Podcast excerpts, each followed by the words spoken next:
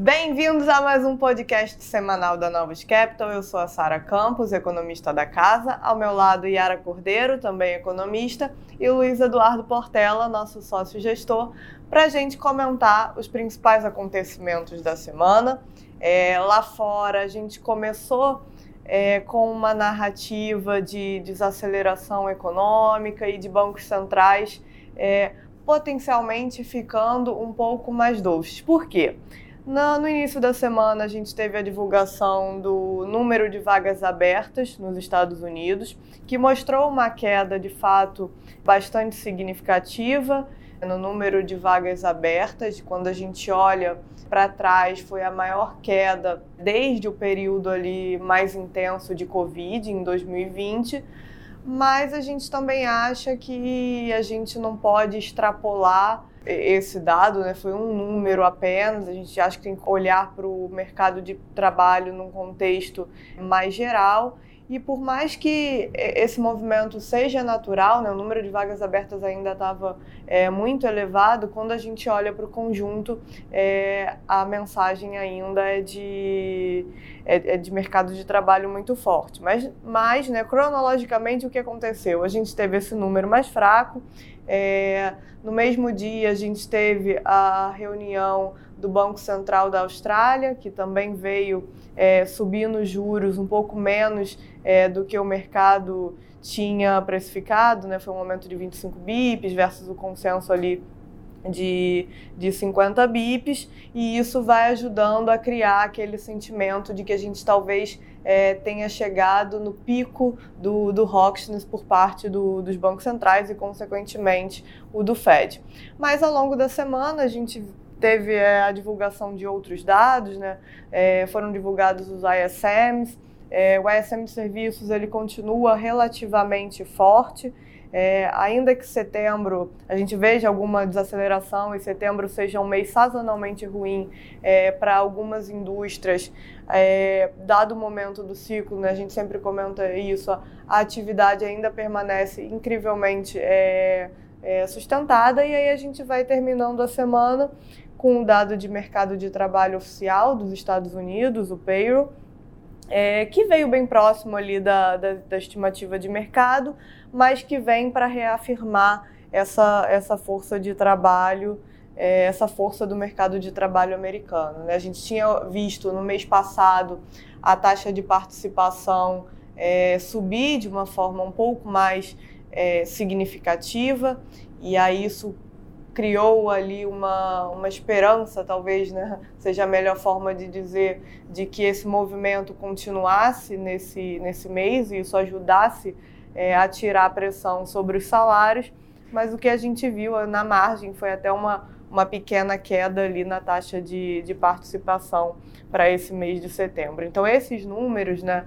O, o payroll e a inflação são os principais dados que vêm vem dando a, a cara da atividade americana e vai moldando o que é a expectativa de taxa de juros final e incontestavelmente a gente ainda está é, tá falando de, de contratação num nível muito, muito firme. Né? Então, é, isso tudo foi corroborado pela mensagem mais, mais rocks do Fed durante a semana, eles continuam é, passando uma mensagem bastante firme, é, dando downplay, inclusive é, com preocupações sobre estabilidade financeira e funcionamento dos mercados, algo que também foi levantado essa semana, principalmente depois é, do estresse que a gente viu lá nos ativos de, de Reino Unido, mas eles falando que, olha, a gente hoje não tem essa preocupação, a gente acha que o mercado está tá funcionando normalmente e a prioridade número um do Fed é, é controlar a inflação é, e a gente não vai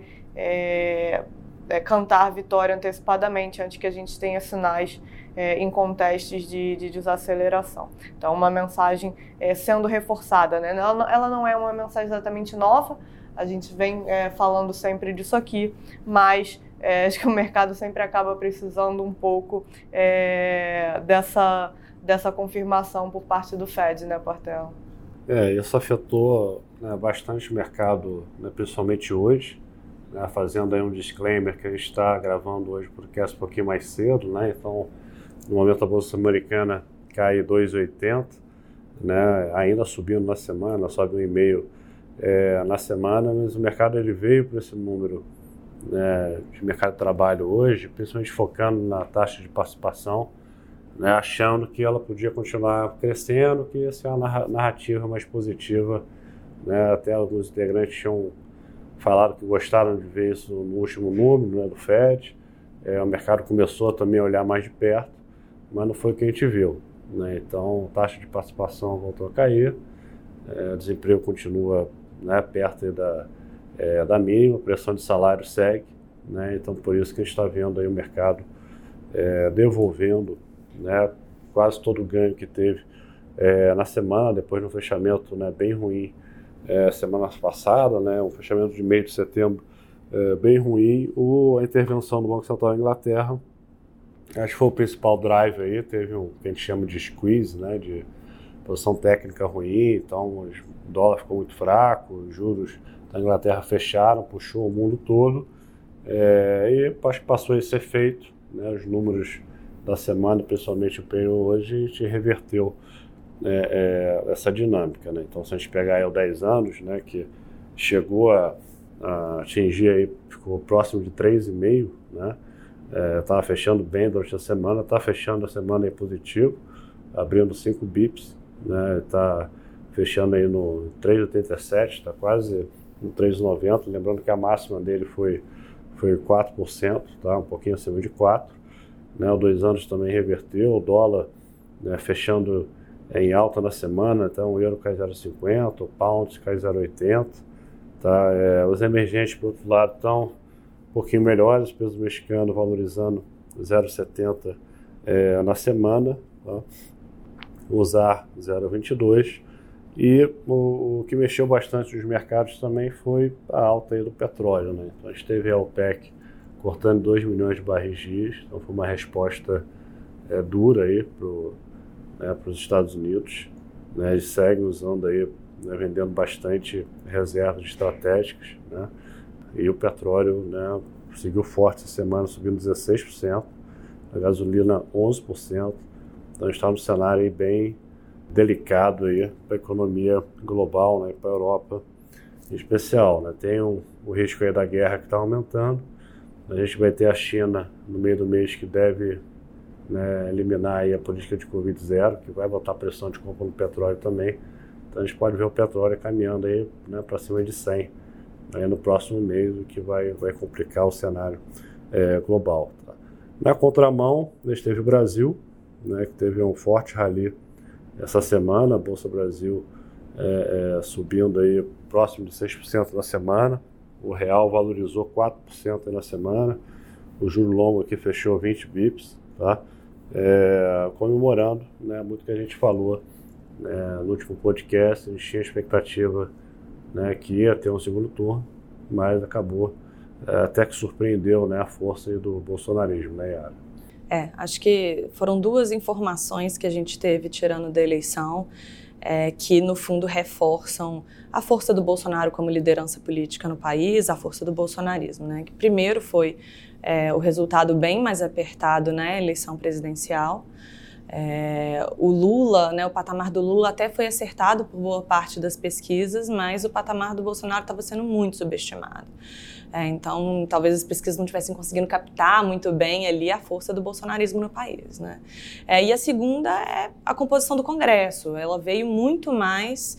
O Bolsonaro conseguiu eleger muita gente ali ligada a ele, com a pauta do conservadorismo, a pauta bolsonarista, gente que se disse né, ao longo da campanha ligada ao Bolsonaro e tal. Então, assim, acho que isso coloca um quadro é, em que, né, assim, se por um lado mostra isso de que né, o, o Bolsonaro, o bolsonarista é uma força política é, né, relevante, por outro lado também coloca essa perspectiva de que mesmo que o Lula ganhe né, a eleição e esse ainda é o cenário base, ainda que né, o, com, com, um fechamento de gap ali grande tenha aumentado as chances do, do, do Bolsonaro é, acabar virando jogo, mas assim, com, mesmo que o cenário base permaneça sendo do Lula levar a eleição, a gente tem um cenário em que o Congresso vai ser menos, é, vai ser um Congresso mais difícil para o Lula né, negociar e vai ser um Congresso que vai acabar agindo talvez como uma força moderadora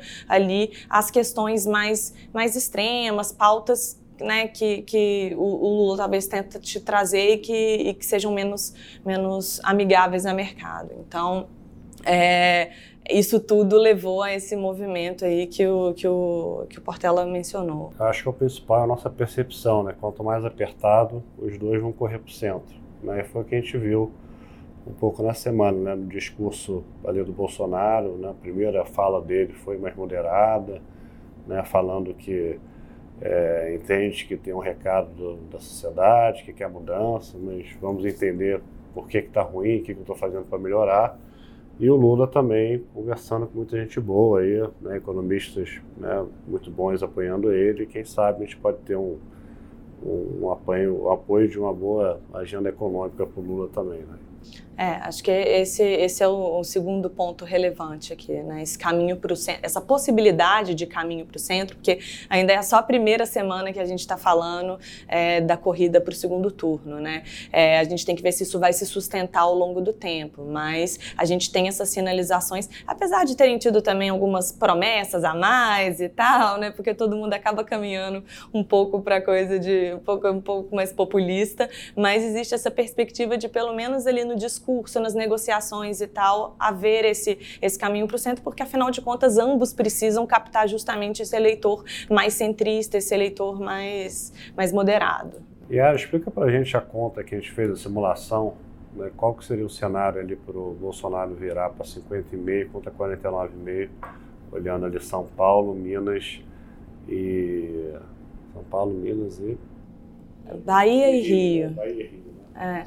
É, é, Bom, assim, é, é, é, uma conta que não é fácil de da gente, da gente conseguir chegar nesses números, né? Assim, são, são, são hipóteses fortes que a gente tem que ter considerando só esses, esses, esses estados. Mas é, se a gente considera ali, por exemplo, em São Paulo, que quase, né, o, o voto todo do Garcia acaba indo é, para o Bolsonaro e não para o Lula, que você tem uma virada de votos ali do Zema, né, de gente que votou no Zema e votou no Lula, mas que pode acabar com o apoio do Zema indo para o Bolsonaro. É, no Rio também, colocando um aumento expressivo ali por causa da votação do Castro e do apoio do Castro, a gente chega num cenário em que o Bolsonaro acaba conseguindo virar esse jogo, né? Assim, acho que vale ressaltar que são hipóteses fortes, a gente precisa de mais indícios de que isso realmente vai acontecer. Né? Quando a gente olha os primeiros trackings, as primeiras pesquisas que saíram, a gente ainda vê o Lula na frente do Bolsonaro, mas inclusive aqui a gente tem né, diferenças grandes entre os trekkings, alguns trekkings mostrando uma, uma, uma margem bem menor, ali de 3, 4 pontos. Né?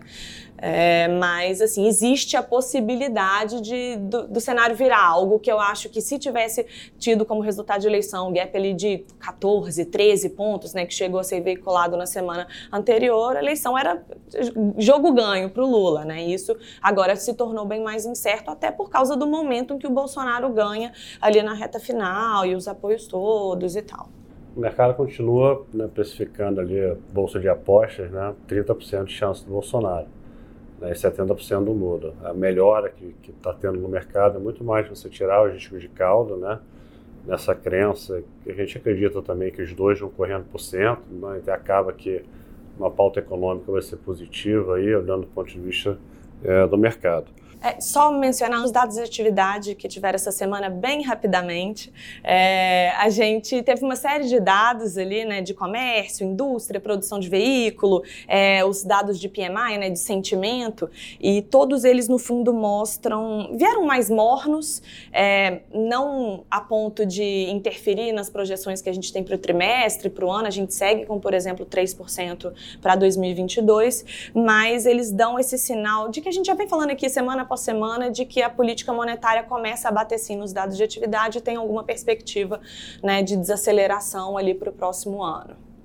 Perfeito. E aí, na semana que vem, a gente tem dado de inflação americana e também dado de inflação aqui no Brasil, né? Então vai ser uma semana, vai ser uma semana relevante. A gente acha que não, o número de CPI em si não é suficiente para mudar é, o cenário base ali da, da próxima reunião do Fed, mas é, sem dúvidas a gente vai estar de olho se a gente começa a observar aquela desaceleração mensal que eles tanto querem ver, né? Mas então é isso, pessoal. Obrigada a todos e até a próxima. Até a próxima. Até a semana que vem.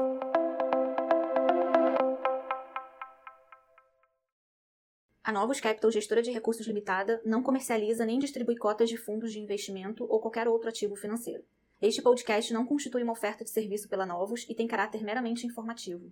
A Novos utiliza informações de fontes que acredita serem confiáveis, mas não se responsabiliza pela exatidão de quaisquer das informações assim obtidas e utilizadas neste podcast, as quais não foram independentemente verificadas. Estas informações podem estar desatualizadas ou sujeitas a opiniões divergentes. Este conteúdo não constitui uma opinião ou recomendação, legal ou de qualquer outra natureza, por parte da Novos, e não leva em consideração a situação particular de qualquer pessoa. A utilização das informações aqui contidas se dará exclusivamente por conta e risco de seu usuário. Antes de tomar qualquer decisão acerca de seus investimentos, a Novos recomenda ao interessado que consulte seu próprio consultor legal.